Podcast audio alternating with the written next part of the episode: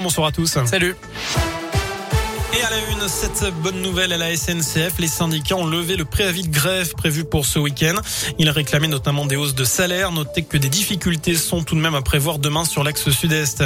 Des conditions plus sévères pour voyager entre la France et le Royaume-Uni. À partir de samedi, il faudra un motif impérieux pour relier ces deux pays. Ceux qui viennent du Royaume-Uni devront aussi avoir un test négatif de moins de 24 heures et seront placés en quarantaine à leur arrivée. En parlant du Covid, le nombre de classes fermées stagne en France, d'après le ministre de l'Éducation. 3150 actuellement. Par ailleurs, 110 000 faux passes sanitaires ont été détectés par les autorités. Une centaine de personnes ont été interpellées et 400 enquêtes sont ouvertes. Par ailleurs, le centre de vaccination de Mâcon sera ouvert ce samedi toute la journée sur rendez-vous.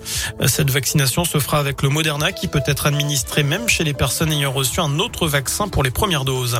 Dans l'actu aussi, des chauffeurs routiers victimes de pillage pendant leur sommeil. Ça s'est passé la nuit dernière dans l'Ain sur les aires de Chazé sur 1 et des Brotteaux sur la 42. Les vols ont concerné plusieurs camions. De nombreux colis ont été dérobés selon le progrès. Il avait été reconnu coupable en 94 du meurtre de la riche veuve Guylaine Marshall dont il était le jardinier dans les Alpes-Maritimes avant de bénéficier euh, d'une grâce partielle du président Jacques Chirac. 27 ans plus tard, Omar Radat demande la révision de son procès afin d'être innocenté et d'obtenir l'annulation de sa condamnation. Révision qui pourrait être permise grâce à de l'ADN trouvé sur la scène de crime près de la désormais célèbre inscription ensanglantée.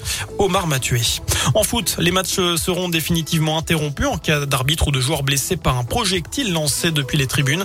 Décision ce matin du gouvernement après une réunion avec les représentants du foot français. Enfin, c'était aujourd'hui le début de la manche française de la Coupe du Monde de biathlon, direction le Grand Bornand en Haute-Savoie.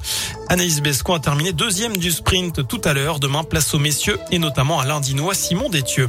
Voilà pour l'essentiel de l'actu. Passez une très bonne soirée.